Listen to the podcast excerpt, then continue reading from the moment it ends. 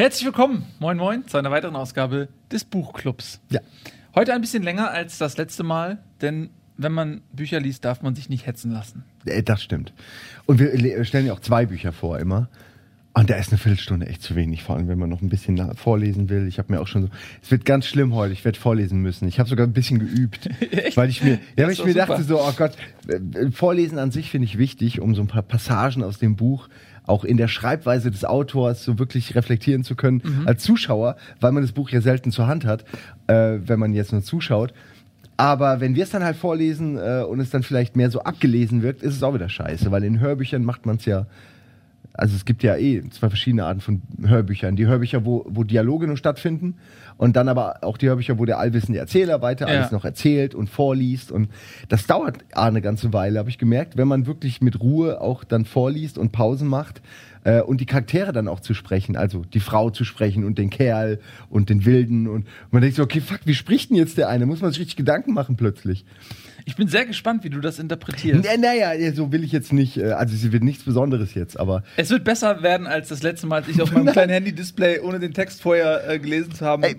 weil ich äh, Ja. ganz auf die Schnelle mir das da noch runtergezogen hatte. Ey, das ist Wahnsinn, dass du es gerade erwähnst, weil äh, ich glaube, ich weiß nicht mehr, wann wir es aufgenommen haben, die letzte Folge, die erste Folge, die Pilotfolge ist ja jetzt auch schon wieder eine Woche her oder zwei. Mhm. Und kurz danach habe ich angefangen auf Netflix Penny Dreadful zu gucken. Ah, okay. Kennst du die Ja. zufällig? Ja. Ist so eine Art. Ja, ist halt auch so eine, so eine Serie, die so ein bisschen auch auf dem, vom Stil her auf so Groschenromanen und irgendwelchen Monster- und Horrorgeschichten von früher aus dem Mittelalter so rum, nee, nicht Mittelalter, sondern ich glaube 19. Jahrhundert rum in, in London aufbaut. Und da ist auch äh, der von dir erwähnte Dorian Gray.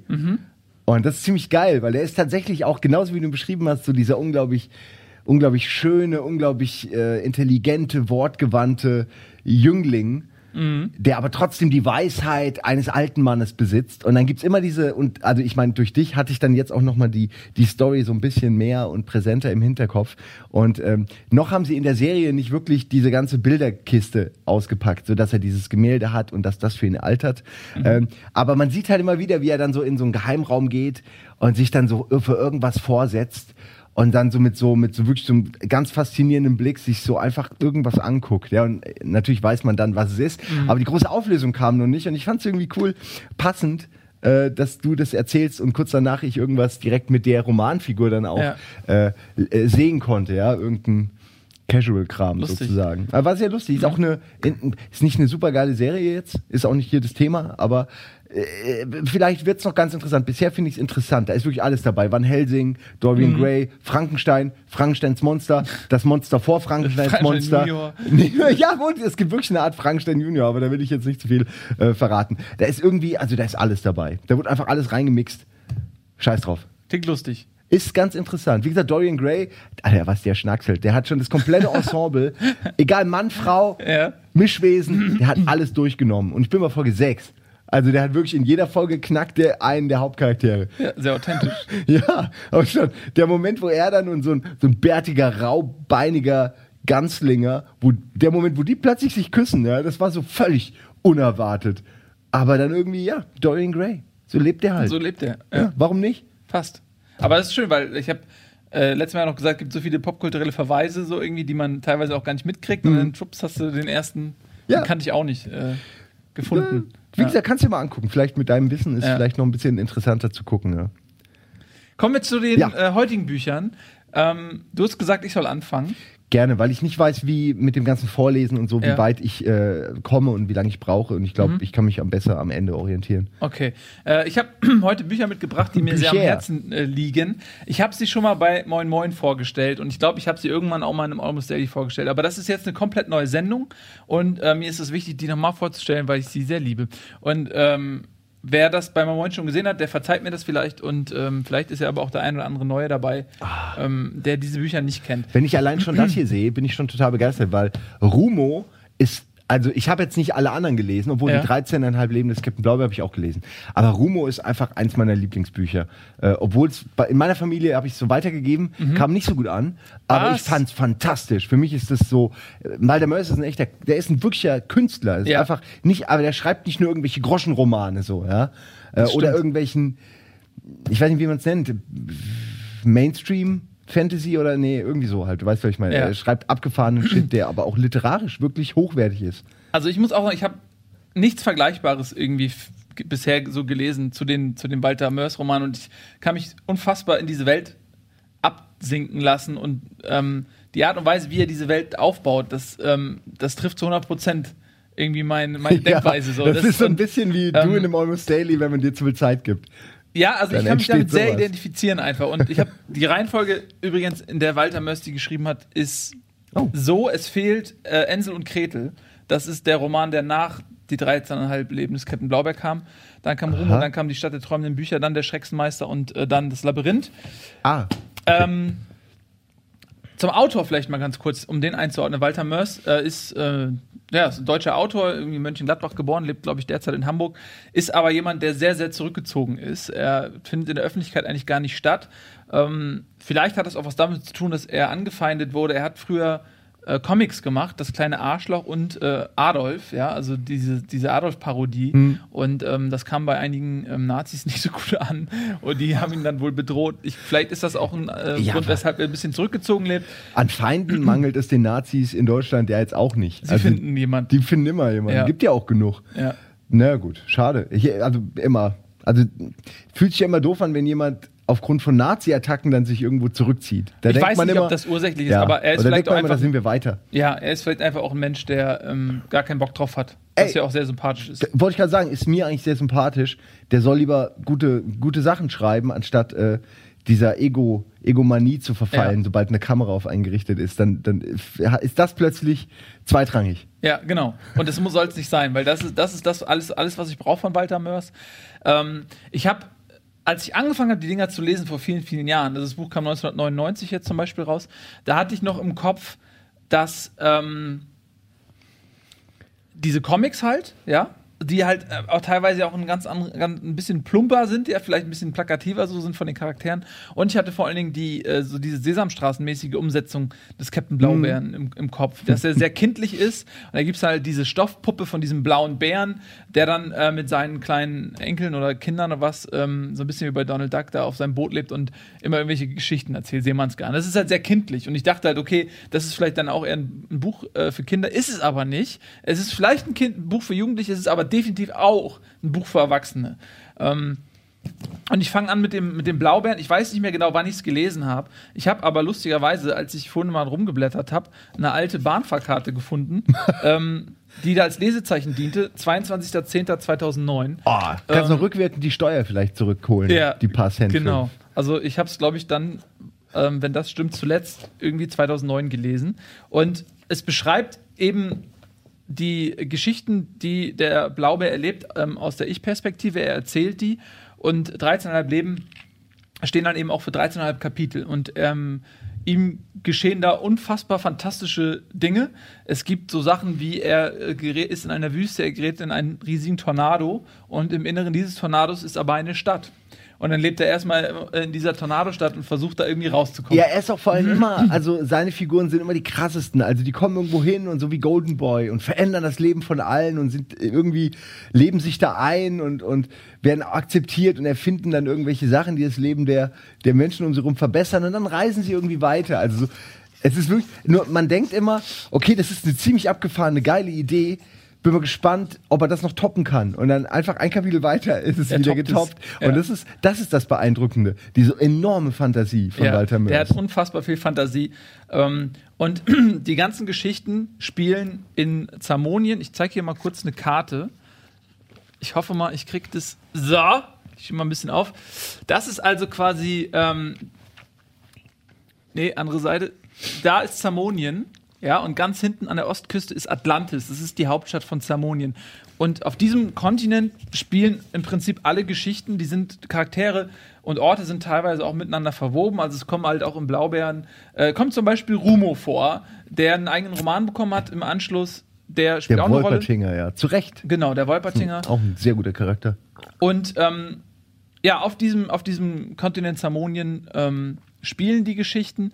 Es ist oft so, dass es äh, Hildegunst von Mythenmetz ist sozusagen ein Autor Zamoniens. Ähm, und das ist wiederum der Hauptcharakter dieses Buch, äh, Buches, Stadt der träumenden Bücher. Und Hildegunst von Mythenmetz wird übersetzt. Also Walter Mörs tritt als Übersetzer der Werke von Hildegunst von Mythenmetz auf und ähm, dementsprechend sind die Bücher teilweise auch geschrieben. So. Also, dass er dann, ähm, dann, dann sind da seitenlange Schilderungen von irgendeinem Scheiß, ja, was weiß ich, wie, äh, wie ein, ein, das Haar einer Bananenschale im Wind äh, wuchtelt. Das ist dann irgendwie, da sind dann 30 Seiten und dann schreibt er halt so, ähm, das habe ich mir gerade ausgedacht, ja, ich habe Ja, kein konkretes Beispiel aber, vor. okay.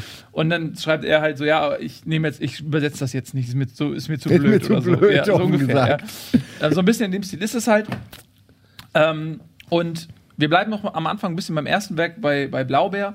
Äh, ein anderes Abenteuer, was ihm passiert ist, es gibt so riesige Riesen, so Bollocks oder so heißen die. Und äh, von Zeit zu Zeit legen die ihren Kopf ab. die legen einfach irgendwo hin. Und dann, dann ist halt, geht er in diesen Kopf rein und geht ins eine Ohr rein und will, muss dann zum anderen Ohr will er raus, weil das Ding den Weg versperrt und dann passieren ihm da irgendwelche geilen Sachen in dem Kopf von diesem Riesensäuger. Also es ist völlig abgefahren, es ist grotesk teilweise, aber es ist unfassbar fantasievoll und es macht so viel Spaß, ähm, einfach sich in diese Welt zu begeben, weil es so toll ist. Und ähm, was er halt auch macht, er hat ständig irgendwelche Querverweise. Es, also jeder Name im Prinzip ist irgendein Anagramm über irgendein Zitat von irgendwas. Ähm, Gerade bei, bei Stadt der träumenden Bücher sind unfassbar viele Autoren ähm, in so Anagrammen verbaut, also die Buchstaben irgendwie vertauscht, aber wenn man, wenn man die richtig zusammensetzen würde, würde man dann Johann Wolfgang von Goethe rauskriegen oder was weiß ich, äh, ja. Ähm, und da kann man richtig so rumknobeln, ey, wer, wer verbirgt sich jetzt irgendwie hinter diesen äh, Referenzen? Und eine Geschichte, die ich auch irgendwie ganz toll fand, mit der ich mich ja identifizieren konnte, äh, im Blaubeeren, ist der Abschnitt, als er in Atlantis ist und er verdingt sich da mit irgendwelchen Nebenjobs und da gibt es einen Sport und das ist das Lügengeschichten erzählen. Ähm, und das ist so, dass es Stadien gibt voller Menschen und es gibt Gladiatoren, die in der Mitte dieses Stadions sitzen und die erzählen sich Lügengeschichten gegenseitig.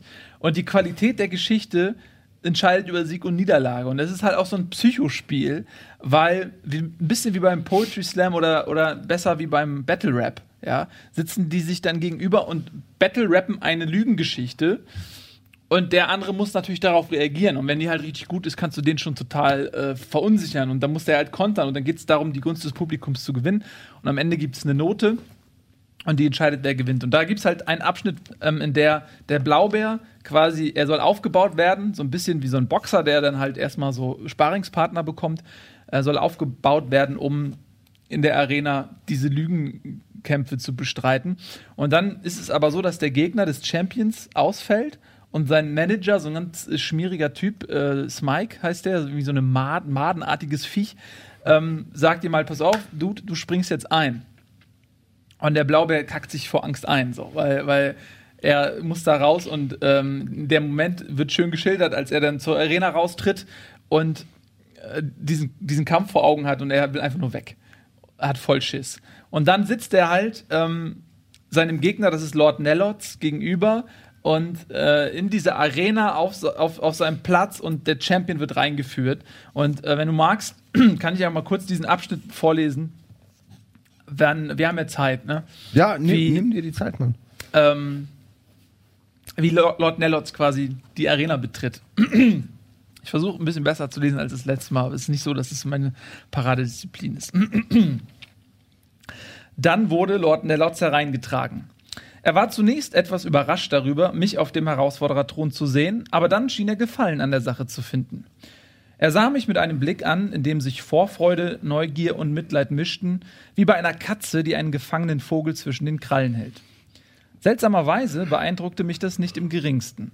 Als Herausforderer hatte ich die erste Geschichte zu erzählen. Ich musste nicht einmal nachdenken, ich brauchte auch keine der auswendig gelernten Lügen aufzusagen, die ich mir für Notfälle zurechtgelegt hatte. Meine erste Geschichte kam wie von außen, als ob meine Idole sie mir in mein Ohr geflüstert hätten. Sie pulsierte durch mein Gehirn und kam als makelloses Lügengespinst aus meinem Mund heraus. So jedenfalls ist meine Erinnerung. Von ihr selbst weiß ich nicht mehr das Geringste. Wie ich auch an die anderen Geschichten, die ich an diesem magischen Abend zum Besten gab, keinerlei Erinnerung habe. Sie muss aber ziemlich gut gewesen sein, denn ich erreichte neun Punkte, das höchste Ergebnis eines Anfängers für die Eröffnungsgeschichte in der Historie der Lügenduelle.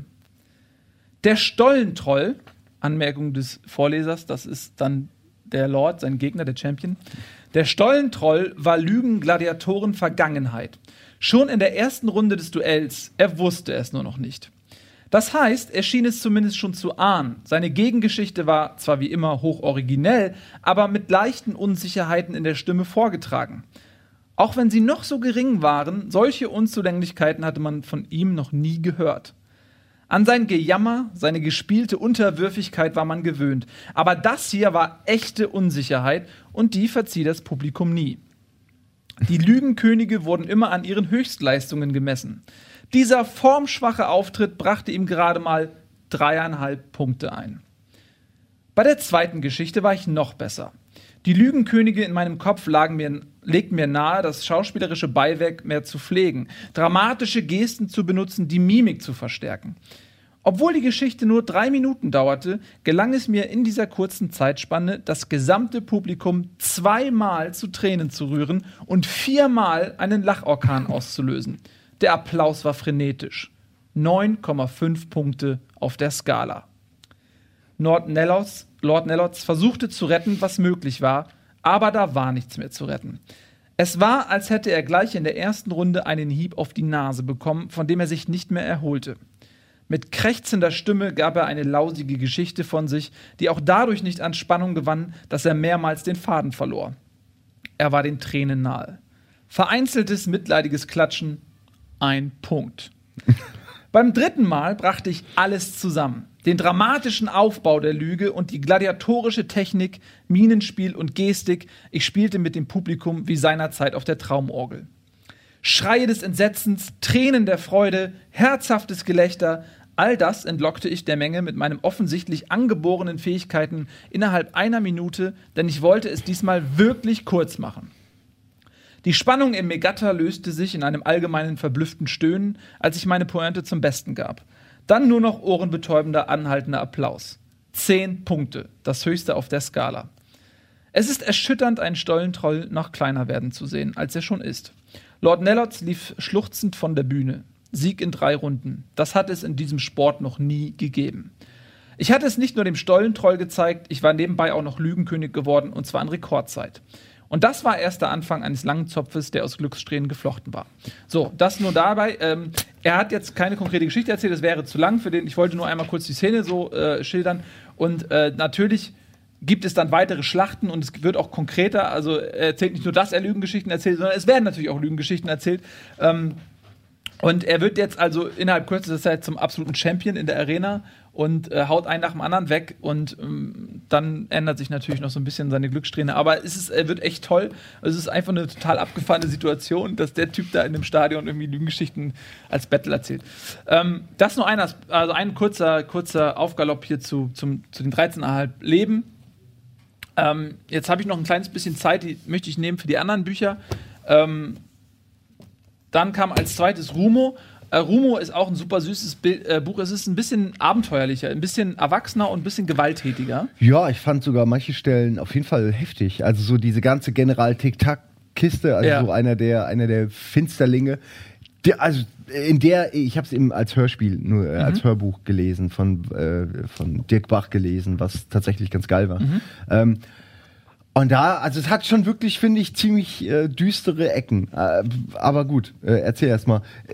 Ich weiß ja nicht genau, ob ich mir die nur so einbilde, dass die ziemlich heftig waren oder ob die wirklich heftig waren, aber es wird enorm viel getötet, gemetzelt. Es gibt sehr viele Tote und Leichen und, und, und Ja. unterschiedlichster Rassen. Also es ist auf jeden Fall heftig. Ich dachte immer so, oh okay, es ist nicht wie Bla Captain Blaubeer. Also es ist nicht nur so nette Geschichten und Lügengeschichten und absurde Situationen, sondern es ist auch eine echte äh, ein Kampf ums Überleben stellenweise auch. Ja. Absolut.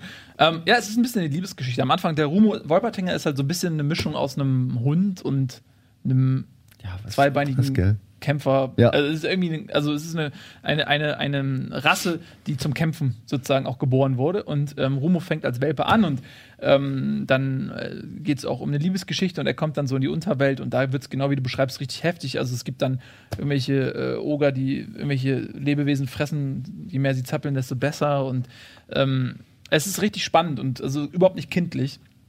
Ähm, und Walter Mörs ist halt auch begabter Zeichner und er hat halt sein, sein komplettes Buch ähm, selber illustriert. Also die Figuren, die er beschreibt, sind teilweise auch alle gemalt Äh, hier haben wir noch einen. Ja, oder auch hier. Noch ein kleines Stückchen ran. Den hier. Die hat er alle, alle selbst gezeichnet, ist teilweise sehr liebevoll gemacht. Ähm, und das ist Rumo. Als, äh, als zweites Buch dann ähm, kam die Stadt der träumenden Bücher. Und das ist halt die Geschichte von, von Hildegunst von Mythenmetz, einem Autoren, der ist so eine Art Schreckse, also so ein bisschen wie ein Dinosaurier vielleicht oder so, ja.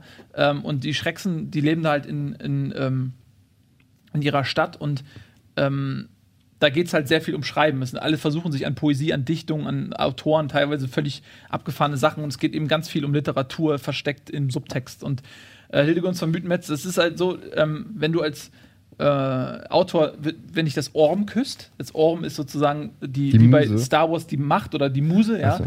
Und wenn dich das küsst, dann kriegst du richtig so einen Schreibhieb. Also du bist voll am, du bist sehr produktiv und schreibst nur geile Sachen. Wenn das Orm dich küsst und das Orm dich aber verlässt, dann bist du ein miserabler Autor. Und es geht dann irgendwie um dieses Orm und, und um die Geschichten von Hilde, Hilde, ähm, Hildegunst von Mythenmetz. Und ja, es ist super fantasievoll irgendwie. Es, ist, es gibt Bösewichte, es gibt ein, eine Gruft aus Büchern, es gibt äh, ach, aber witzigste Fabelkreaturen, die diese Welt beherbergen und behausen und ähm, ja, es ist einfach toll. Ich will gar nicht zu viel vorwegnehmen. Also lest es einfach selbst. Es ist echt, äh, es ist echt sehr, sehr gut. Und dann kam als jüngstes Buch Labyrinth der träumenden Bücher. Das, äh, da ist übrigens Hilde Gunst nochmal abgebildet vorne auch. so, okay, Ne? so sieht die so aus. sieht die aus. Und das Buch ist nicht so mein Favorit. Es beschreibt zu einem großen Teil ähm, ein Theaterstück, was die Abenteuer, die Hildegunst in seinem ersten Buch erlebt, nämlich diesem hier, da bauen die ein unfassbares Theaterstück auf und er besucht dieses Theaterstück und sieht sich selbst und wie die ihn umgesetzt haben und das ist ein Großteil des Buches. Ähm, das ist, tanzt ein bisschen aus der Reihe. Also das auf keinen Fall mit dem Anfang. Ähm, und dann gibt es natürlich noch den Schrecksenmeister auch. Ähm, das ist auch ein tolles Buch. Es geht so ein bisschen um, eine, um ein katzenartiges Viech, das, was man hier auch vorne sieht, die dann auf so einem Schloss lebt. Ähm, da ist dann so eine Art Alchemist, der versucht quasi die Macht um über Leben und Tod an sich zu reißen und der schließt dann einen grausamen Pakt mit der Katze, denn er braucht irgendwie so ein, er braucht was von ihr. Und ähm, es ist auch ein bisschen düsterer. Also es ist nicht nur was für Kinder. Und jetzt komme ich auch zum Ende. Das ist meine persönliche Walter Mörs-Kollektion, wie gesagt, es fehlt da ähm, Hänsel und Gretel. Ich kann es wirklich, das ist das letzte Mal, dass ich empfehle, aber ich empfehle es ähm, mit voller Überzeugung ein zweites oder drittes Mal. Bitte lest das. Es ist toll. So. Ich weiß nicht, wie lange ich geredet habe, aber ich übergebe das Zepter an dein Buch. Ich freue mich sehr. Ähm, Ja, da ist ein kleiner. Unterschied auf jeden Fall vom Inhalt, also von der Menge kann man den, den Vergleich auf jeden Fall sehen. Ich leg's mal so oben drauf, ja, Ja. nicht ganz so viel. Äh, ja, ja, ich würde sagen, das, da machen wir kurz vor, zwischen noch, noch Werbung Mhm. und dann geht's weiter mit äh, ähm, Aldous Huxley und Schöne neue Welt, einem Roman, den viele von euch wahrscheinlich in der Schule lesen mussten. Ich weiß nicht, ob es immer noch so ist, aber ganz viele in unserem Alter meinten, ah, da habe ich alles seit der Schule vergessen, auch du. Und alle, die ich gefragt habe, sie wussten, wir haben es mal gelesen, aber so richtig konnte keiner mehr genau sagen, worum es eigentlich geht. Außer, und das hat mich eigentlich nicht überrascht, aber in dem Moment schon Schröckert. Schröckert kam so direkt, ja, also so wie immer halt, wie wenn er einen Film analysiert, du sagst, ey Schröckert, hast du Film X gesehen? Dann kommt er dir mit, ja, aber Minute 25, da passiert ja folgendes. Und das passt überhaupt nicht zu dem, was Minute 83 passiert. Und was sag ich mit dem Nebencharakter? Was hältst du von der? Und denkst so, ja, okay, ich fand die Story war ganz geil. Und sowas ähnlich hier auch. Ich erzähle ihm davon. Er meint so, ja, ja, das erste Drill ist ziemlich geil, aber das, da, äh, wo die dann irgendwie zu den Wilden kommen, ab da wird's irgendwie blöd. Äh, Und damit hat er es tatsächlich auf einen, auf einen Punkt schon gebracht und ich habe schon ein bisschen angeteased, dass es äh, gute Stellen und schlechte Stellen gibt und überraschend viele Leute vergessen haben, um was es da eigentlich geht. Ist eine Utopie, in die wir gleich eintauchen werden. inklusive mir. Ich freue mich sehr, dass du es vorstellst, weil ich habe auch überhaupt kein, keine Ja, Erinnerung. ich ich weiß gar nicht mehr, ob ich es gelesen habe, aber ich habe Äh, sicherlich. Ganz sicher hast du es gelesen. Ich glaube, das ist wirklich. Vielleicht kommen Erinnerungen äh, zurück, wenn du drüber redest. Aber ja. ich freue mich sehr. Genau. Freut Dann machen wir jetzt Werbung und äh, dann geht es gleich weiter äh, mit der schönen neuen Welt.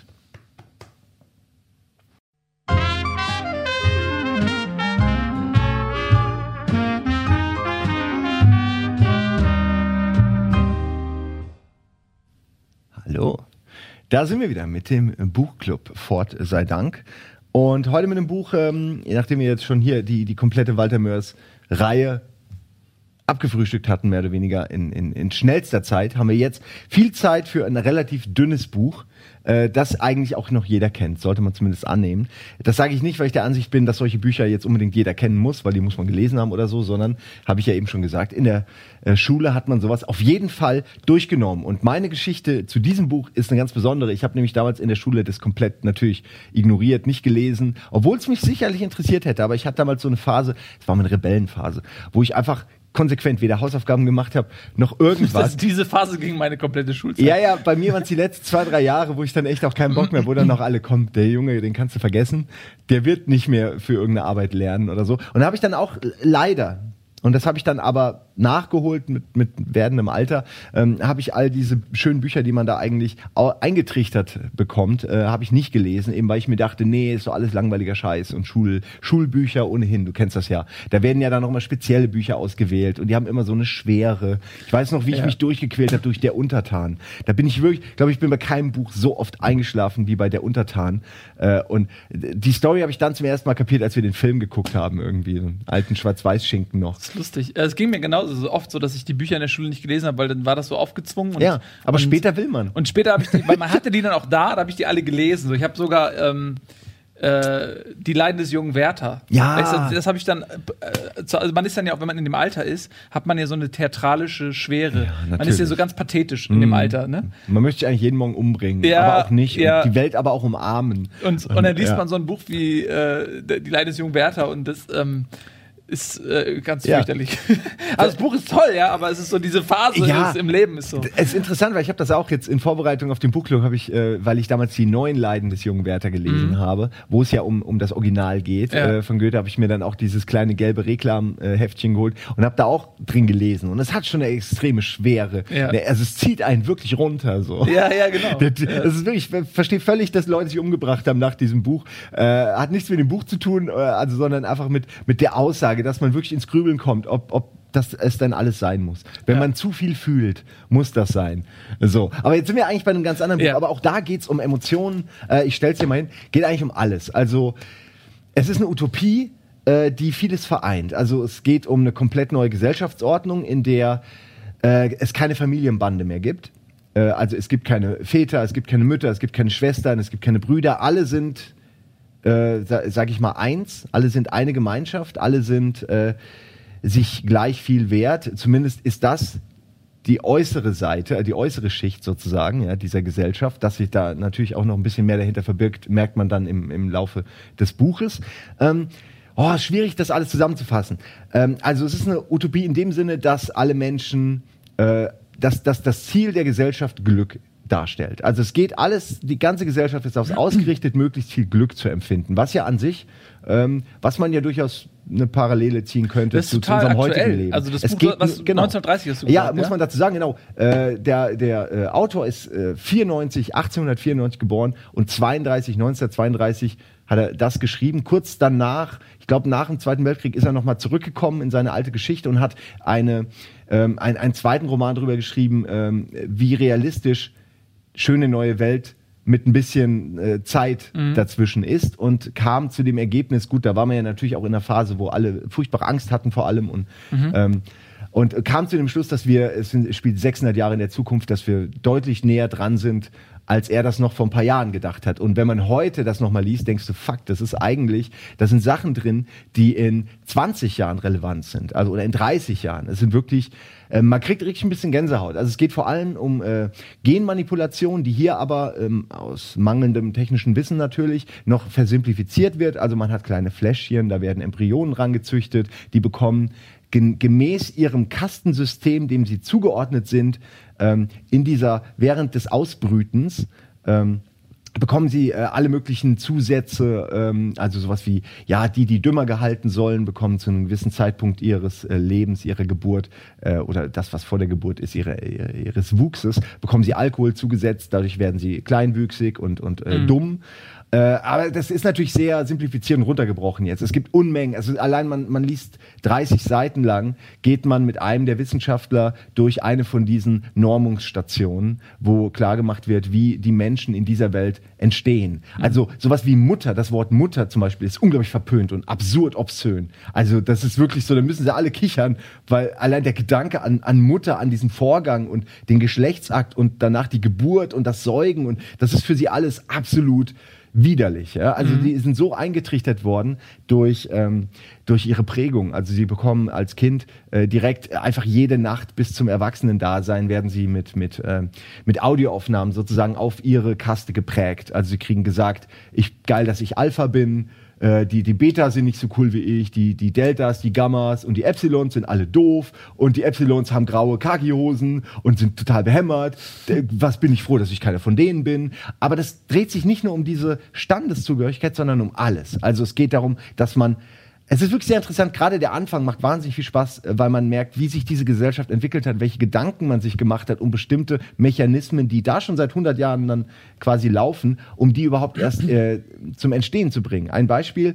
Äh, sie haben den Leuten erst den, den äh, also Deltas und Epsilons, also den, den niederen Kasten, haben sie erst beigebracht, dass sie die Natur mögen weil mhm. das ja irgendwie Sinn ergibt, ja, weil sie auch draußen unglaublich viel Spiele haben und es geht ja um Spaß. Und dann haben sie aber gemerkt, ah, wenn die nur die Natur mögen, dann geben sie nicht genug Geld aus, dann fahren sie nur mit den öffentlich, öffentlichen Verkehrsmitteln raus und sind sich mit der, mit der Natur schon zufrieden genug. Das reicht nicht, weil die ganze Gesellschaft muss natürlich auch funktionieren. Dazu muss Konsum stattfinden. Deswegen wird ihnen eingetrichtert, ähm, äh, dass sie diese, äh, es gibt so elekt elektromagnetische Spiele und Elektrogolf und also es gibt so, sage ich mal, Spiele, die damals in 30er Jahren populär waren, äh, die, die hier zu so einer Art Massensport werden, allerdings mit komplizierten technischen Möglichkeiten, sodass immer äh, was gebaut werden muss, mhm. damit Leute Sport treiben können. Also sowas wie ein Ball findest du da nicht. Also sowas wie Fußball ist viel zu einfach. Ja, da muss dann irgendwie müssen hydraulische Arme ran und irgendwas mit Magneten, sodass diese diese Gesellschaft immer äh, unter Produktion gehalten wird, weil nur so funktioniert alles. Ja, die Delta und die Epsilons bauen den Shit und machen den ganzen die ganzen Drecksjobs äh, und dann sind die Alpha und die Betas, die kümmern sich natürlich um die Normung der Gesellschaft und um ah, da gibt's so viel. Also es ist äh, typische eine typische Diktatur äh, alle Mechanismen, die man von der Diktatur kennt, dieses jedes Element des Lebens kontrollierende, von, von der Wiege bis zum Grab. Und gleichzeitig aber auch ähm, gibt es eben nicht die eine Person, die den Diktator stellt, weil gleichzeitig die ganze Gesellschaft ist sich eins. Also es geht, jeder ist das Gut des anderen. Wenn, wenn du zum Beispiel, Nils, mit jemandem vögeln willst, mir zum Beispiel, müsstest du mich hier in dieser Welt, musst du mich natürlich musst mir ein bisschen Geld geben, musst mich mal einladen. Mhm. Dine and Wine, wie der Engländer sagt. Da könntest du einfach kommen und sagen, Simon, ich finde dich ganz geil. Morgen treffen. Und ich mhm. hätte gesellschaftlich die Verpflichtung, äh, dir alles zu geben, was ich habe, alles, dir alles zu geben, mein ganzes weil Herz du, und weil alles, du, äh, äh, weil ich eine weil untere Kaste bist oder? Nee, einfach weil äh, die die Gesellschaftsordnung äh, besagt und das wird eben allen eingetrichtert und genormt. Dadurch denken sie auch alle, dass sie das wirklich auch so wollen, dass jeder das Gut des anderen ist und feste Beziehungen sind wie gesagt verpönt. Diese ganze Mutterkiste kommt ja auch nicht von irgendwoher. Feste Bindungen zerstören die Gesellschaft als Ganzes und deswegen sind die verpönt und verboten. Verboten ist aber schwierig, weil eigentlich sind wir alle so genormt genormt, dass es keine Verbote bedarf, weil die Leute von, von sich aus schon das machen, was sie sollen. Mhm. Also, das ist so eine selbsterfüllende Utopie, wo man denkt, okay, sie sind alle glücklich, auch wenn sie eigentlich nicht frei sind. Also es geht auch viel um Freiheit und um die Frage, kann man glücklich sein, wenn man wirklich frei ist? Denn der Mensch ist ja nun mal nicht so, nicht alle Menschen sind gleich, auch wenn man, wenn im Buch versucht wird, alle gleich zu machen. Und, und damit komme ich jetzt zu den Charakteren. Äh, oder vorher noch eine Sache, alle Menschen sind gleich, ähm, aber du merkst dann eben, äh, dass die Menschen in ihren Kasten selbst da dann unter der Oberfläche noch Gründe und Möglichkeiten finden, um sich dann eben doch von den anderen zu unterscheiden. Also dass dieser Drang zu Individualismus, sage ich mal, selbst bei diesen betäubt wirkenden Menschen noch da ist. Mhm. Also das mit der Betäubung ist Wie auch äußert sich das? Die wichtig. lackieren sich dann einen Fingernagel oder sowas? Ja, also es, äh, da kommt, dazu komme ich gleich, weil wir sehen, es wird nicht so als gesellschaftliches beschrieben, sondern man sieht nicht das gro große Ganze äh, ab der Mitte des Buchs, sondern es dreht sich um drei, vier Charaktere, die ich gleich noch beschreiben werde. Ähm, und da habe ich auch wunderschöne Stellen immer für die einzelnen Charaktere rausgesucht. Eine Sache, die ich aber auch noch für das Wissen einfach äh, erklären muss: Es gibt Unmengen von Drogen in dieser Welt. Also es gibt die perfekte Droge, die heißt Soma und ist gleichzeitig, sie ist gesund, sie, sie, sie schadet dir überhaupt nicht, sie, sie verkürzt nicht dein Leben, sie macht in in gewissem Maße nicht süchtig. Also klar kann man es mit jeder Droge übertreiben und auch damit. Aber ähm, die Leute sind so genormt, dass, mein Gott, du holst dir irgendwo ein Eis, während du irgendwie deinen Magnet-Golf spielst und da ist dann halt ganz natürlich Soma drin. Oder du gehst irgendwo zu einem Tanzverein, wo alle sich mit Drogen vollpumpen und dann zusammen einen, einen orgasmusartigen Tanz erleben, der gleichzeitig sie auch wieder als Gesellschaft, als Kaste zusammenbringt. Und du merkst, wie alles in dieser Welt darauf konzentriert ist, das Individuum auszulöschen, die, die Gesellschaft zur Religion zu erheben, gleichzeitig alles, was Religion sein könnte, zu verdammen, also Familie, ähm, Gedanken, Poesie, es gibt keine Autoren, es gibt niemanden, der irgendwo auch nur über die Emotionen eines Menschen spricht. Wer das macht, wird versetzt. Also es ist eine sehr, es ist eine sehr zwiespältige Welt. Sie hat auf der einen Seite richtig viele positive Aspekte, wo ich denke, naja, seien wir doch mal ehrlich, wenn es eine Gesellschaft, eine, eine, eine von der Regierung verordnete Droge wäre, die man legal konsumieren könnte, die nicht abhängig macht und keine Schäden verursacht und die vor allem so dosierbar ist, dass man wunderbar sagen kann, oh, heute hatte ich einen harten Tag, anderthalb Gramm. Äh, oder einfach ich will nur irgendwie keine Angst haben, nämlich ein halbes Gramm. Oder wie gesagt, es einem auch aufgedrückt wird in allem, was man isst, trinkt, überall ist Soma drin. Ja? Äh, natürlich ist man die ganze Zeit drauf, aber wenn man, man wird 60, dann stirbt man meistens, ist aber jugendlich, auch das wieder Parallele zu heute, jugendlich bis man stirbt, das ist einfach diese, so ein, ein Jugendwahn, der in dieser Welt herrscht, der aber einfach ganz natürlich ist, der nicht irgendwie forciert wird, sondern durch diese genetische Prägung und alles und die, äh, und die Technik natürlich ermöglicht wird. Äh, und diese Drogen sorgen dann dafür, dass man eigentlich glücklich ist von A bis Z. Aber es geht auch immer darum, dass man ja nicht nachdenkt. Also man muss immer beschäftigt werden. Klar, weil die oberen Kasten sind zu intelligent für ihr eigenes Wohl. Die unteren Kasten sollten besser gar nicht nachdenken. Und die in der Mitte gieren, äh, treten, äh, buckeln nach oben und treten nach unten. Ja? Also das ist so die, äh, das Kastenverhältnis, ja, was man ja auch so kennt. Entschuldigung, jetzt habe ich viel geredet. Nee, ey, das Hast war du noch super. eine Frage? Kannst ich finde das super spannend. Ähm, Ja, und ich finde, du hast das auch. ehrlich gesagt sehr, sehr schön beschrieben. Also es war sehr äh, bildlich. Es ist natürlich, wenn man jetzt liest, also Beispiel, die, wenn jemand aus seinem Reagenzglas äh, entlassen wird, heißt das, jemand wird entkorkt. Und also man muss sich wirklich auch vorstellen, wie so ein endlos Förderband mit so Gläschen und kleinen Embryos drin, wo dann regelmäßig Frauen irgendwelche äh, Extrakte reinspritzen und so. Das ist schon äh, lustig, aber natürlich komplett unrealistisch. Und heute liest man das eher mit so einer Brille, dass man denkt, ah, okay, das ist Genmanipulation, das ist, wäre heute anders. Aber es wird trotzdem schön und glaubwürdig beschrieben. Also man, obwohl man weiß, dass es so nicht funktioniert, glaubt man es, ja. Dass, dass es so funktioniert in dieser Welt. So, jetzt habe ich viel geredet. Jetzt will ich kurz mal die Charaktere vorstellen. Und zwar, die Hauptcharaktere sind Siegmund. Das ist ein, ähm, einer der Alpha, ich glaube Alpha Minus. Also das ist schon erste Kaste, aber da ein bisschen drunter. Äh, und es gibt das Gerücht, dass irgendwann, als er äh, in der Flasche war, dass dann irgendjemand, der äh, vielleicht nicht nachgedacht hat, Alkohol aus Versehen, der aber für eine Del Delta-Kaste gedacht war, in sein Glas geschüttet hat. Dadurch ist er zwar sehr smart weiterhin, weil da das hat nichts verhindert, aber er ist kleinwüchsig und alle erkennen direkt, weil ja alle mehr oder weniger eine Kopie von einem anderen sind, erkennen sie natürlich direkt, dass er eigentlich nicht in diese Alpha-Kaste gehört. Und das macht ihn natürlich totunglücklich. Er ist ein Außenseiter, er gehört nicht rein, ist aber, und das ist das Interessante, ist natürlich immer am Hadern. Also er hat auch, er ist ein unglaublich mürrischer Mensch. Er, er verzweifelt am Leben, er passt überhaupt nicht in diese Welt, weil er eben so viel nachdenkt, weil er nicht zufrieden ist, weil er sich weigert, Soma zu nehmen, weil er lieber seinen Schmerz erträgt, statt sich irgendwie in, in, in Drogenrausch zu retten. Und ähm, das führt aber ständig, also allein, es macht ihm zum einen natürlich zu schaffen und zum anderen spürt er auch ständig, dass die Mitmenschen ihn nicht ganz akzeptieren als das, was er laut Kaste ist.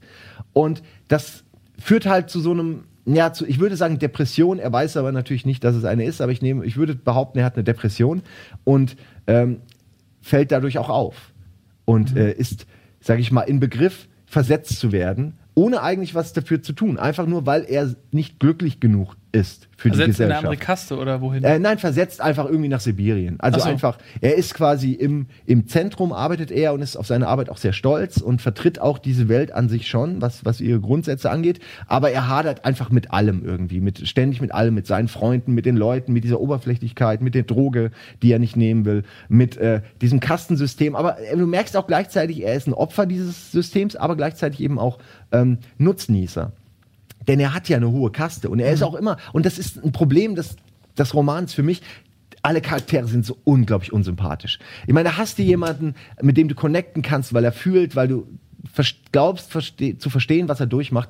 Und dann ist er aber zu allen anderen Kasten total assig und ranzig und extra arrogant und laut und böse, damit sie ihm zuhören. Man versteht, dass er das macht, damit trotz seines kleinen Wuchses die Leute, die Deltas in ihren grauen äh, Khaki-Anzügen, trotzdem ihn als Herr ansehen. Aber ja, wie gesagt, es macht ihn halt unglaublich unsympathisch, ja.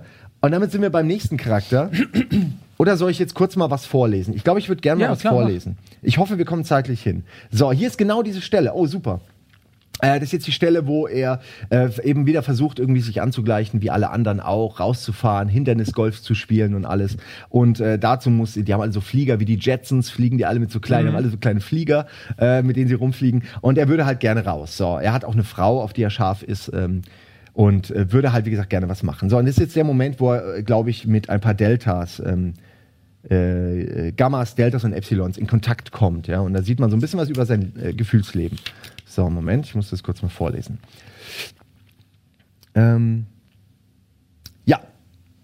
Moment, ja.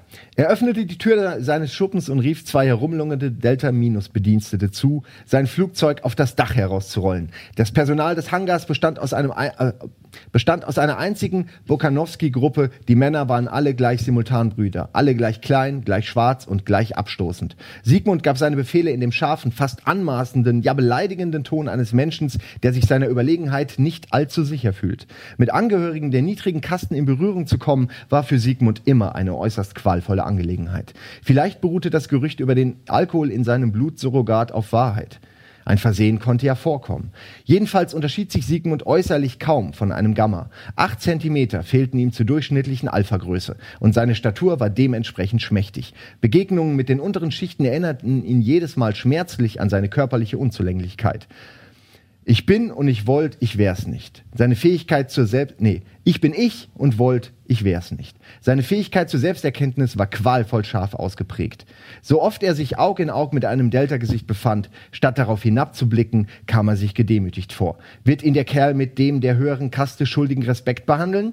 Die Frage verfolgte ihn. Nicht ohne Grund. Gammas, Deltas und Epsilons wurden ja in gewissem Maß darauf gedrillt, höheren Wuchs mit höherer gesellschaftlicher Stellung gleichzusetzen. Vom Schlafschulunterricht her herrschte allgemein eine gewisse Vorliebe für hohen Wuchs. Und deshalb lachten die Mädchen über seine Anträge. Deshalb trieben seine männlichen Kastengenossen ihren Spaß mit ihm.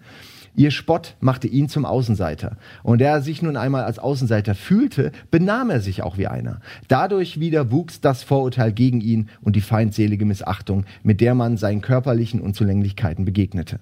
Und das alles führte endlich und das alles führte endlich dazu, sein Gefühl der Fremdheit und Einsamkeit nur noch zu verstärken. Aus chronischer Angst unterschätzt zu werden, mied er seinesgleichen. Vor Untergebenen jedoch betonte er seine Würde. Mit welcher Bitterkeit im Herzen beneidete er Männer wie Henry Pepler und Benito Hoover. Männer, die einen Epsilon nicht anzuschnauzen brauchten, damit er gehorchte. Männer, die ihre Stellung im Leben für selbstverständlich hielten und sich im Kastensystem bewegten wie der Fisch im Wasser. Sich darin so ganz und gar zu Hause fühlten, dass sie weder ihrer selbst noch des angenehmen, freundlichen Elements, worin sie lebten, bewusst waren. Äh, Dass sie sich, egal. Träge und, wie ihm schien, widerwillig rollten die Delta-Zwinge das Flugzeug aufs Dach hinaus. Ich könnte jetzt noch mehr vorlesen, aber ich habe noch genug, deswegen spare ich mir das. Also man merkt ungefähr, was für ein Kerl er ist, so, ja. Ähm, sein bester Freund, und das ist interessant genug, ist äh, Helmholtz. Und das ist eigentlich, in, er ist in derselben Kaste, er ist auch ein Alpha, aber er ist ein Alpha Plus. Und er hat ein anderes Problem. Er ist nämlich einfach zu smart. Er ist zu klug und fast schon beängstigend klug. Wahrscheinlich der klügste Kerl in diesem ganzen, äh, in dieser ganzen neuen Weltordnung. Und ja, das Schöne ist halt zu sehen, dass er aufgrund dieser Klugheit hadert mit sich selbst. Er ist, er ist das Gegenteil von, von Sigmund. Er ist nicht depressiv, er ist auch nicht traurig, er versucht nicht alles schlecht zu reden oder kaputt zu reden oder äh, kleine Rachefeldzüge gegen Leute, die sich nicht wehren können, äh, zu planen sondern er ist hier, und er braucht auch keinen Soma, also ebenso wie Sigmund, nur aus einem anderen Grund. Aber er hat trotzdem sowas extrem Melancholisches und hadert natürlich damit, dass äh, sein bester Freund Sigmund zum Beispiel einfach so ein Typ ist, ja, so ein, so ein eigentlich so ein unsympathischer Knochen. Und äh, er hadert mit der Gesellschaft, er, er fragt sich, äh, ob das eben alles ist. Er ist so ein typisches Genie, das eigentlich zu smart ist für seine Zeit. Und ähm, das liegt natürlich daran, dass er so auch gebaut wurde. Es ist ja nichts, wird dem Zufall überlassen. Ähm, aber er war, er will sich so nicht wohl in diese Rolle reinfügen ähm, des Genies und und sein Genie ähm, äh, ja in den Dienst dieser Gesellschaft stellen. Also er verfasst so Merksprüche, das sind so die Schlafschulweisheiten, die man eingeprägt kriegt, wie zum mhm. Beispiel, mir fällt jetzt nichts ein, aber sowas wie, fühlst du dich scheiße, nimm Soma. Also mhm. es läuft irgendwie immer darauf hinaus, ja. Oder ähm, äh, wir waren ja bei dieser Konsumwelt, es wird ihnen auch immer eingeprägt, dass sie äh, einfach alte Sachen, sowas Traditionelles, äh, deine, weiß ich nicht, den Pulli deiner Oma oder so, weg damit. Alter Scheiß, wenn da ein Riss drin ist, kauf dir den Scheiß neu. Also es wird auch diese Konsumwelt wird mehr oder weniger eingetrichtert den, den Leuten von Kindesbeinen an. Äh, und er, ja, er kommt später auch mit der Gesellschaft und den, den führenden äh, Kasten in, in Konflikt, weil er durch seine Intelligenz irgendwann eben an dieser Gesellschaft zweifelt, das versucht auf seine Art in seine Arbeit einfließen zu lassen und dann natürlich extreme Probleme bekommt. Ja. Dazu würde ich vielleicht gerne, na, ich lese erstmal kurz noch was äh, zu seinem Gefühlsleben vor, wie er denkt und wie er tickt. Das würde ich vielleicht gerne machen. Danach habe ich ähm, ein Gedicht, das er geschrieben hat. Ähm, das würde ich vielleicht auch noch gut vorlesen. Äh, Moment. Ah, hier, da schreibt er, er redet jetzt mit Sigmund gerade. Die besuchen sich ab und zu und quatschen und Sigmund ist eigentlich null an ihm interessiert und ist immer nur neidisch und sauer und irgendwie will aber, weiß aber trotzdem, dass, dass er diese Freundschaft braucht, weil er sonst sozial eben noch ab, mehr abseits wäre. Ähm, und es ist eine sehr komische Beziehung zwischen den beiden, weil Helmholtz braucht Sigmund nicht, mhm. hat aber gerne dieses rohe, ehrliche um sich in dieser falschen Welt. Und bei Sigmund ist es eben, er beneidet Helmholtz um das, was er eben darstellt, um das, was er kann ähm, und ist halt, weil er nicht anders kann, einfach nur eben neidisch und missgünstig. Ja? Also eine sehr ungleiche Beziehung. Schweigend legten sie den Rest des kurzen Fluges zurück. In Sigmunds Wohnung angelangt, behaglich auf das pneumatische Sofa hingestreckt, nahm Helmholtz das Gespräch wieder auf. Hast du jemals, fragte er, bedächtig Wort nach Wort setzend, hast du jemals das Gefühl gehabt, als hättest du etwas im Innern, das nur auf eine Gelegenheit wartet, hervorzubrechen? Eine Art überschüssige, ungenutzte Kraft, etwas wie das Wasser, das über den Felsen hinabstürzt, statt Turbinen anzutreiben? Fragend sah er Sigmund an. Meinst du all die Gemütsbewegungen, die man haben könnte, wenn die Dinge anders wären? Nicht ganz. Helmut schüttelte den Kopf. Ich meine, sagte er, dass mich manchmal das seltsame Gefühl beschleicht, ich hätte etwas Wichtiges zu sagen und besäße auch die Kraft dazu, nur weiß ich nicht, was es ist und kann die Kraft nicht verwerten. Erst wenn man etwas, nee, wenn man anders schreiben könnte oder über anderes, er verstummte. Endlich fuhr er fort. Weißt du, ich kann diese guten Merksprüche erfinden. Ich kenne ja diese Verse, die einen förmlich in die Höhe fahren lassen, als hätte man sich auf eine Nadel gesetzt. Sie wirken so neu und sensationell, selbst wenn sie eine abgedroschene Schla selbst wenn sie eine abgedroschene Schlafschulweisheit verkünden. Aber das genügt mir eben nicht. Es genügt mir nicht, dass die Merksprüche gut sind. Auch wenn man was, auch was man mit ihnen bewirkt, sollte gut sein. Äh, kurz noch, ja.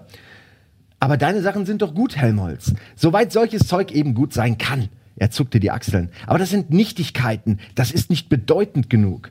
Ich fühle, ich könnte viel bedeutenderes, leidenschaftlicheres, wirkungsvolleres leisten. Aber was? Was gibt es bedeutungsvolleres zu sagen? Und wie kann man bei unseren herkömmlichen Themen Leidenschaft entwickeln? Worte können Rentgen Worte können Röntgenstrahlen gleichen, wenn man sie richtig anwendet, können alles durchdringen. Man liest und ist durchdrungen. Das versuche ich immer meinen Studenten beizubringen. Wie schreibe ich durchdringend?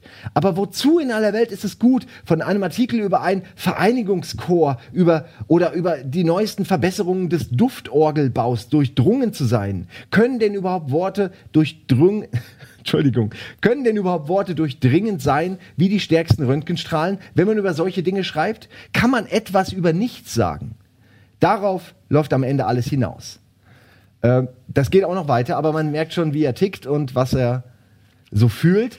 Ich höre gleich auf. Ich will kurz noch, weil das gut passt, die Abhandlung über die Abhandlung äh, von Sigmund äh, was sagen, mhm. äh, von Helmholtz meine ich. Ähm, und zwar ist das jetzt der Moment, wo er wohl etwas geschrieben hat. Das ist eine, eine, eine Abhandlung, die wohl revolutionär sein muss, äh, über Felder, die eben in dieser Gesellschaft nicht so gerne gesehen werden. Und äh, hier kriegen wir jetzt gerade einen der, ich nehme an, das ist einer der Prüfer, der heißt äh, Mustafa Mannesmann und ist einer der ganz hohen Tiere. Und ähm, der kriegt diese neue Theorie der Biologie von Helmholtz gerade zu Gesicht und hat sie gelesen und äh, überlegt jetzt, was damit zu tun ist. So. Neue Theorie der Biologie hieß die Abhandlung, die Mustafa Mannesmann soeben zu Ende gelesen hatte. Mit nachdenklich gerunzelter Stirn saß er eine Weile, dann nahm er den Stift und schrieb schräg auf das Titelblatt. Die mathematische Behandlung des Begriffs der Zweckbestimmtheit durch den Verfasser ist neu und scharfsinnig. Die Schlüsse aber, zu denen er kommt, sind ketzerisch und, soweit sie die bestehende Gesellschaftsordnung betreffen, gefährlich und möglicherweise zerstörerisch. Zur Veröffentlichung nicht freigegeben. Diese Worte unterstrich er. Der Verfasser ist im Auge zu behalten. Seine Versetzung in die Station für Meeresbiologie auf St. Helena könnte erforderlich werden. Schade, dachte er, während er unterschrieb. Es war ein Meisterwerk.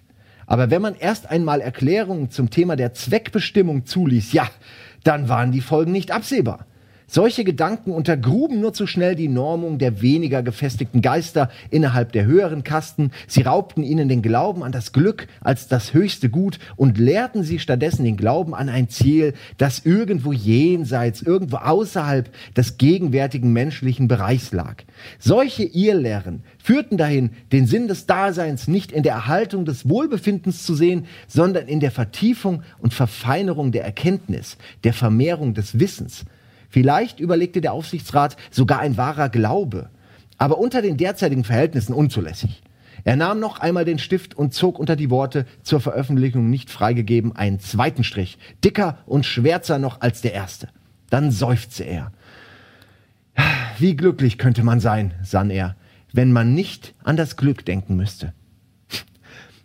Und also das Buch ist voll von solchen hm ja, äh, Freveln und, und Zweideutigkeiten und äh, sinnigen Sprüchen, über die man drei oder viermal nachdenken kann und dann immer noch nicht sicher ist, was genau sich äh, Aldous Huxley dabei eigentlich gedacht hat, obwohl es eigentlich sehr plakativ wirkt am Anfang. Aber man merkt auch, die Gesellschaft hat eben nicht nur Nachteile. Also es gibt eben auch wirklich positive Aspekte in dieser Gesellschaft. Es gibt keine Krankheit, es gibt keinen Wahnsinn, es gibt nur, es gibt niemanden, der, der ähm, durch die Natur, also ohne dass ohne Bestimmung sozusagen minder bemittelt ist und vielleicht nicht am Leben teilnehmen kann. Äh, wobei man sagen muss, natürlich wird das dann künstlich erzeugt durch diese Delta- und Epsilon-Klassen. Mhm. Also das ist der Part, wo man denkt, boah, Alter. Also sie erzeugen Leute explizit zu dem Zweck, dass die oben stehenden Kasten auf sie herabblicken. Und dann prägen sie den höheren Kasten auch noch die ganze Zeit, während sie aufwachsen, ein, dass sie diese Kasten gefälligst meiden und hassen sollen. Also ist eine sehr abgefahrene ja, es ist eine sehr abgefahrene Situation, wenn man sich das mal so in seiner Gänze, und das läuft schon eben seit hunderten Jahren, so, so versucht klar zu machen, ja.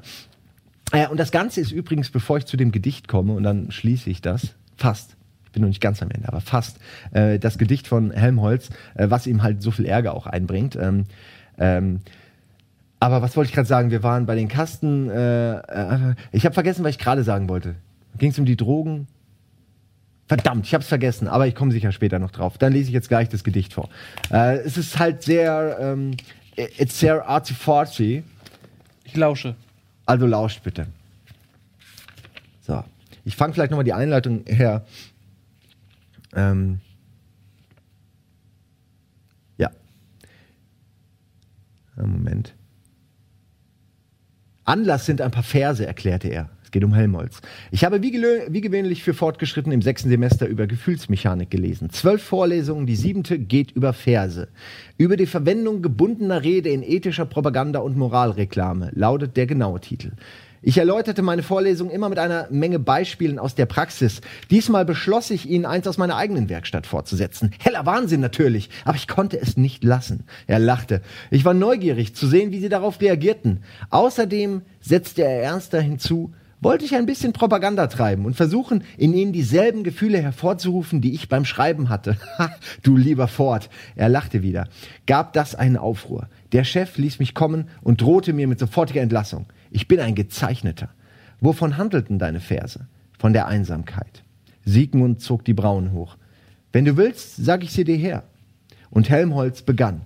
Darum ging's.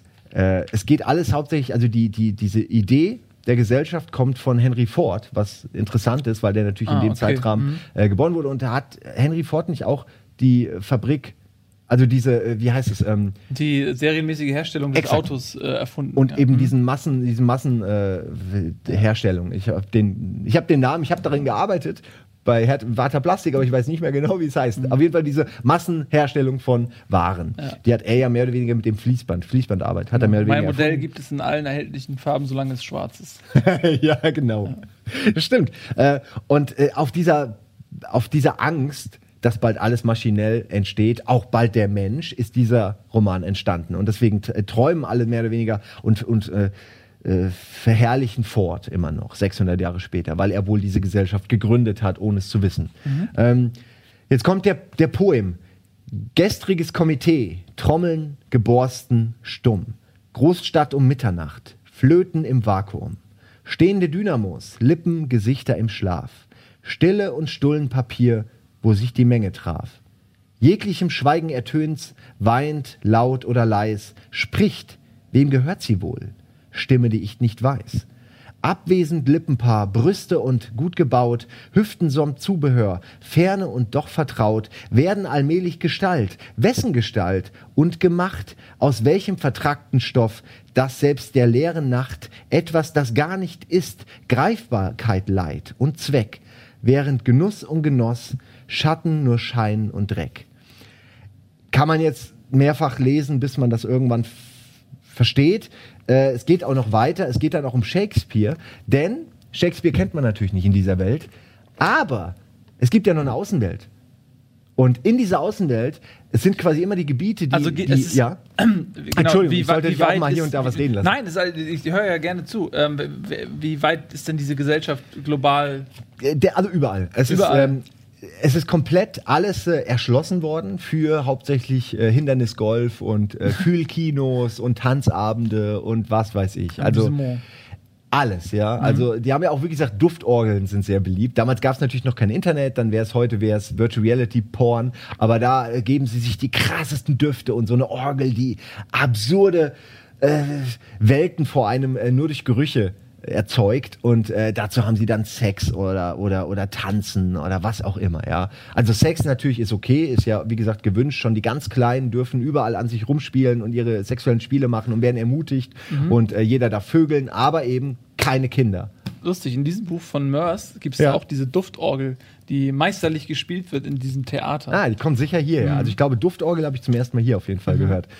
Ähm, habe ich deine Frage beantwortet äh, oder was war die Frage Ja, ich glaub wollte nur wissen, ob's, weil, weil du gerade mit Außenwelt äh, kommst, ob das Ah, genau. eine in sich geschlossene Gesellschaft ist und ob es noch andere Gesellschaften Ja gibt oder ob es die einzige ist. Es ist die einzige, sie ist weltumspannend und alle, ähm, sag ich mal, von Qualität, Leistung erschlossene Orte sind dieser Gesellschaft untergeordnet. Es gibt aber auch Orte, ähm, die, sage ich mal, einfach sich nicht lohnen zu erschließen für die Gesellschaft, also wo es einfach zu viel kostet, wo man keinen Hindernisparcours anlegen kann, die zu warm sind oder zu unangenehm, weil das ja auch alles so etipetete Leute sind, die halt einfach keinen Schmutz und gar nichts gewohnt sind. Die sind keine Natur gewöhnt, es sei denn, sie ist halt schön gesch- geschnitten, geschnittener Rasen und alles schön vorbereitet. Ähm, und drumherum ist mehr oder weniger Urwald. Und natürlich leben da auch Menschen. Ähm, das ist ja klar, dass sich da auch äh, Wilde angesiedelt haben. Und die können besucht werden. Und äh, Sieg, äh, Siegmund ist natürlich irgendwann an einem Punkt, wo er diese Wilden besuchen will. Normalerweise hat niemand da richtig Bock drauf, weil das eben, wie gesagt, draußen ist und da ist, sind Unbequemlichkeiten, da gibt's kein Soma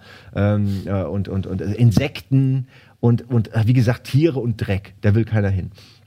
Äh, Sigmund macht das aber und trifft da, und das ist jetzt der dritte wichtige Charakter in diesem Buch. Äh, leider, vielleicht liegt's am Autor, aber alle Frauencharaktere sind komplett belanglos und äh, meiner Ansicht nach wirken sie alle wie arrogante, bitchige, schlecht erzogene Tussis. Also in diesem Buch jetzt, ja. Es sind alle, ihnen geht's immer nur um irgendwie, wer hat den schönsten Stand, äh, äh, was ist mit meinen Gefühlen, ähm, äh, also sie, sie hadern nur mit sich selbst und jeder Kerl ist erst total geil und dann finden sie ihn scheiße und sobald einer auch nur einen, einen Fehler macht, ist er sofort weg von der Liste und sie hadern natürlich auf ihre Art auch mit dieser äh, Gesellschaft, aber sie finden sich doch sehr früh und sehr schnell damit ab sagen wir es mal so, und sind auch völlig empört äh, über alles, was eben in dieser Gesellschaft nicht reinpasst. Und äh, die Männer sind aber, wie du merkst, dann eher so wissenschaftlich unterwegs und Forscher und wollen eben das ergründen, warum, warum sie plötzlich Emotionen haben oder ob da nicht noch mehr ist. Und dann kommen sie eben zu diesem Wilden. Besagter Wilde stammt eigentlich naja, seine Mutter stammt eigentlich aus der Zeit, äh, aus dieser Gesellschaft, äh, ist dann da irgendwie abgestürzt und hat da ein Kind gezeugt, was allein schon eigentlich der Grund ist, weshalb sie ähm, als sie dann zurückkommen in die Welt, äh, mit niemandem was zu tun hat und, und sich mit Soma komplett wegschießt. Also mehr Soma nimmt als jeder andere, weil sie einfach nichts mit dieser Welt zu tun haben will. Alles, was sie immer nur wollte, war diese Droge. Sie war einfach nur fucking drogensüchtig für 20 Jahre außerhalb dieser Gesellschaft. Bei den Wilden. Sie hat aber einen Sohn, der heißt Michel. Und Michel ist eine sehr interessante Figur und eigentlich der einzige Mensch, in diesem Buch, der sympathisch ist und verständlich.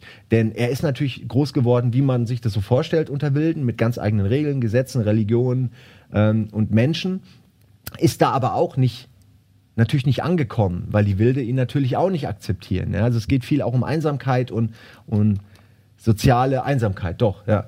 Und äh, der kommt dann irgendwann in diese schöne neue Welt. Und du kannst dir sicher vorstellen, dass das natürlich ein Wechselbad der Gefühle ist, von vorne bis hinten. Ja. Alles, was er gelernt hat, ist falsch. Alles, was er oder wird als falsch angesehen. Alles, was er kann, hat keinen Wert. Er hat ähm, irgendwie ein Buch von Shakespeare draußen gefunden, was er irgendwie über Generationen von anderen Leuten, von diesen Wilden bekommen hat, die gar nicht lesen können. Und hat eben dieses Ganze, dieses dieses, dieser Wunsch nach Emotionen, nach überbordender Liebe und Gefühlen äh, passt ja überhaupt nicht in diese Welt. Und mhm. er hat das aber verinnerlicht, weil das die einzigen Bücher sind, die er gelesen hat. Und äh, da liefert er sich dann auch so ein Versduell mit äh, Helmholtz und beide merken, fuck, so quasi, wir, wir, das passt zusammen. Beide Gedichte wollen dasselbe. Die sind die Forderung nach Gefühlen und nach einem Ausbrechen aus dem Status quo.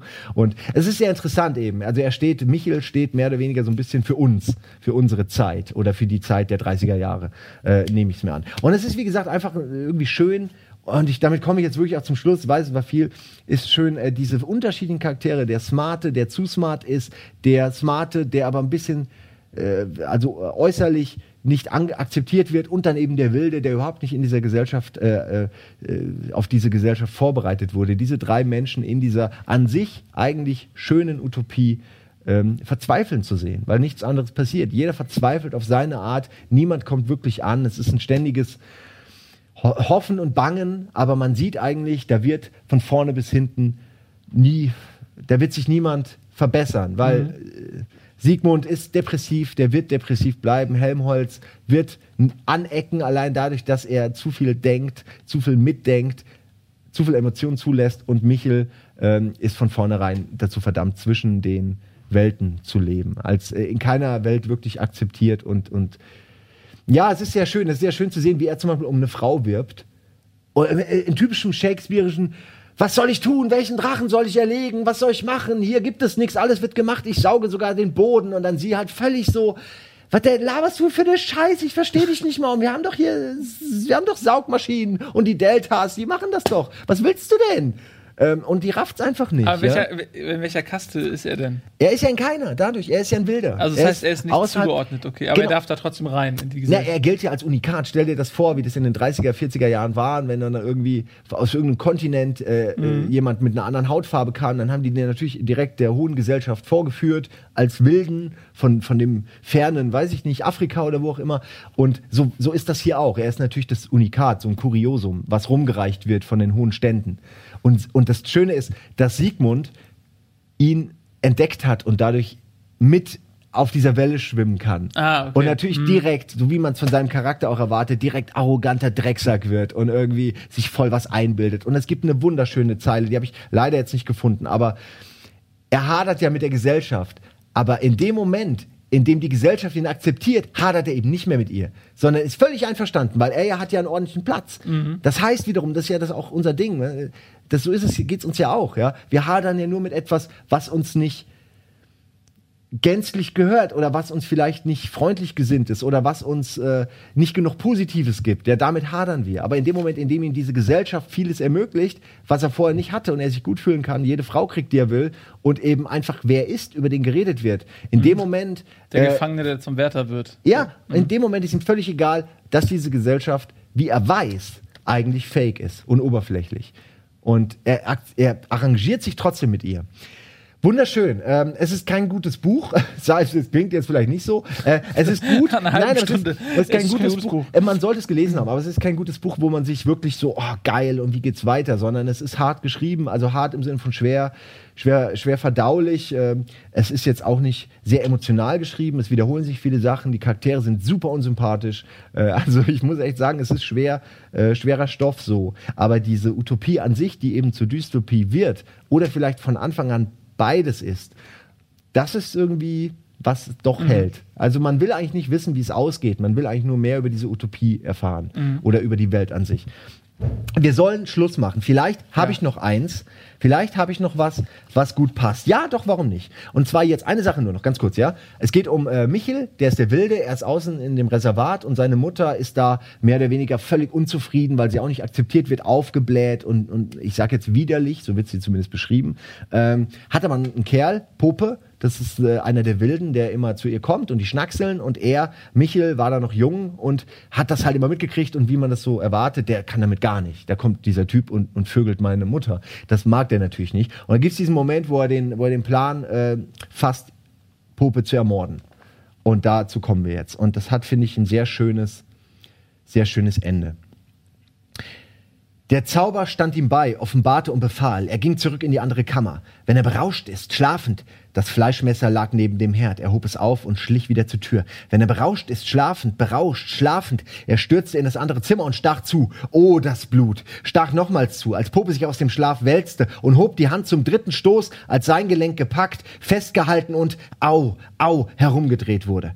Er konnte sich nicht rühren. Es, er war in der Falle und Popes kleine schwarze Augen starrten aus nächster Nähe in die seinen. Er wandte das Gesicht ab. In Popes linker Schulter waren zwei Stiche. Oh, sieh nur das Blut, jammerte Philine. Das viele Blut. Sie hatte den Anblick vom Blut nie ertragen können. Pope hob die andere Hand. Wohl um ihn zu schlagen, dachte er und straffte sich gegen den kommenden Hieb. Aber die Hand fuhr ihm nur unter das Kinn und drehte sein Gesicht so, dass er wieder in Popes Augen sehen musste. Stundenlang. Und plötzlich, er konnte nicht anders, musste er weinen. Pope begann zu lachen. Geh, sagte er in seiner Indianersprache. Geh, mein tapferer Ayatollah. Er lief in die andere Kammer, um seine Tränen zu verbergen. Verschiedene Gesellschaften in einem Buch, äh, in kurzen, personenbezogenen Dialogen erklärt. Wer es nicht in der Schule gelesen hat oder wie du schon wieder vergessen hat, äh, kann noch mal einen Blick reinwerfen. So. Ähm, krass.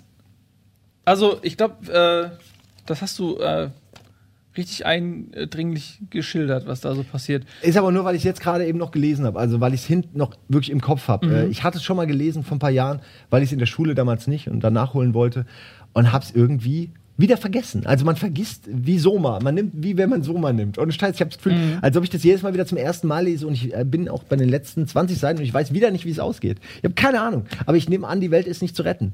Ähm, Ja, ist spannend. Ja. Also, es gibt ja so, ich meine, so George Orwell 84 ist ja im Prinzip auch so eine ähnliche. Genau. Ähm, so, so ein dystopisch, dystopischer Wel äh, Weltenentwurf. Ähm, das ist irgendwie ganz interessant, ne? Also, sich so eine eine Welt vorzustellen. es ist visionär vor allem. Es ist wirklich wahnsinnig, wenn man jetzt dieses mit den Flaschen und dem Entkorken und so Mhm. einfach durch Genmanipulation ersetzt. Äh, wenn du dieses Kastensystem, Entschuldigung, aber ey, wir sind auch nur ein, ein, ein Finger breit davon entfernt, exakt sowas zu haben. Ein Ja, so- nach Jobs geordnet, verordnet von oben, sodass du es gar nicht mehr verhindern kannst. Ja, so weit weg ist es nicht. Also, Ja. wenn du, wenn du tatsächlich eine Genmanipulation noch dazu nimmst, wenn du ähm, im Kleinen fängst an bei pränatalen Untersuchungen, die kosten extra, das übernimmt die Kasse nicht. Äh, dann demnächst gibt es dann vielleicht Optimierungen.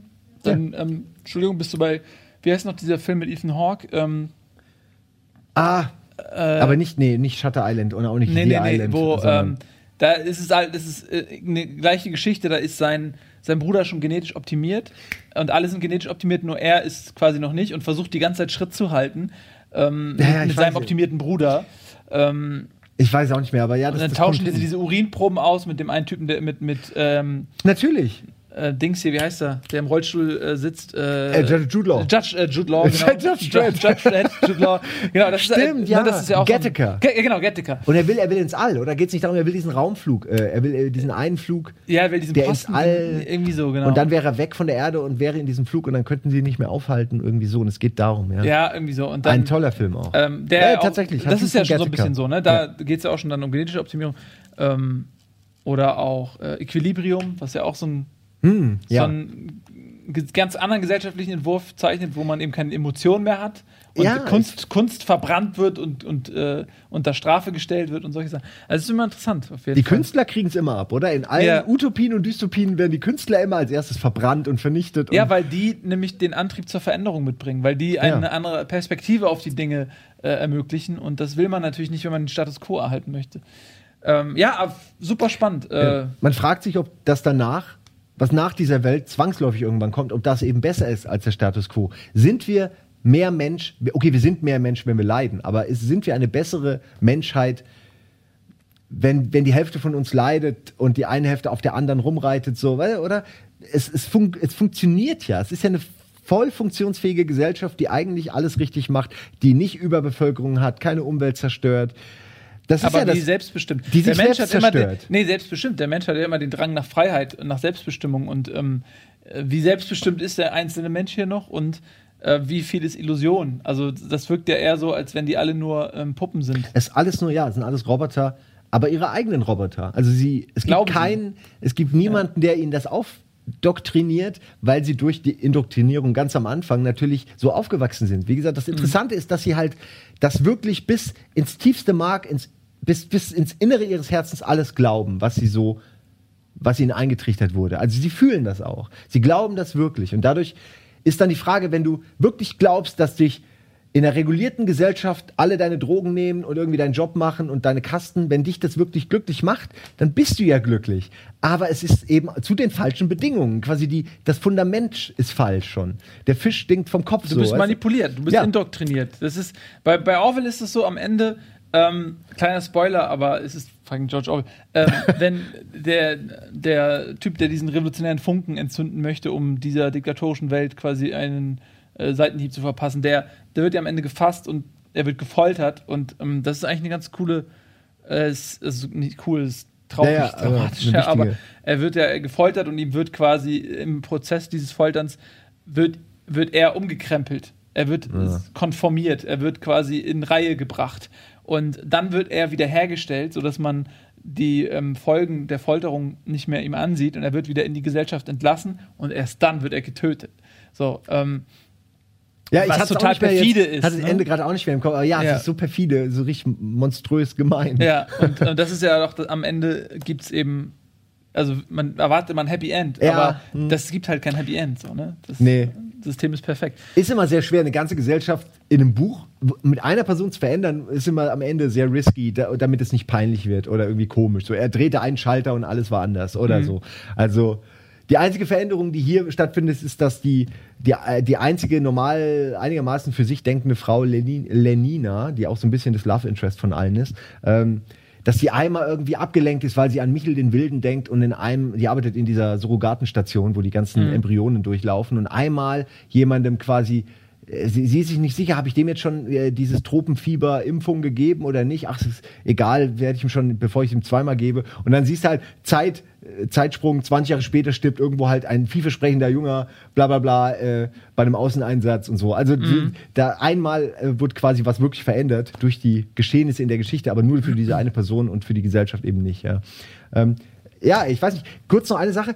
Eine Person, die mir gerade bei, bei deiner Erzählung eingefallen ist, die nie, die sich nie kompromittieren lassen würde, die in jeder Utopie oder Dystopie extrem wichtig wäre, äh, Picard. Du erinnerst dich, äh, Picard, als er, als er ge gefoltert wurde und sagen sollte, da sind vier Lichter. Ja. Er hat, der hat er nicht gesagt. er nicht Immer gesagt? gesagt, da sind drei Lichter. Und Picard würde sich äh, jeder Folter widersetzen. Jeder psychischen, mentalen, körperlichen Folter. Außer vielleicht, weiß ich nicht, irgendwas mit der Glatze machen. Sie ihm polieren, dass sie übernatürlich glänzt. ihm die Glatze wachsen.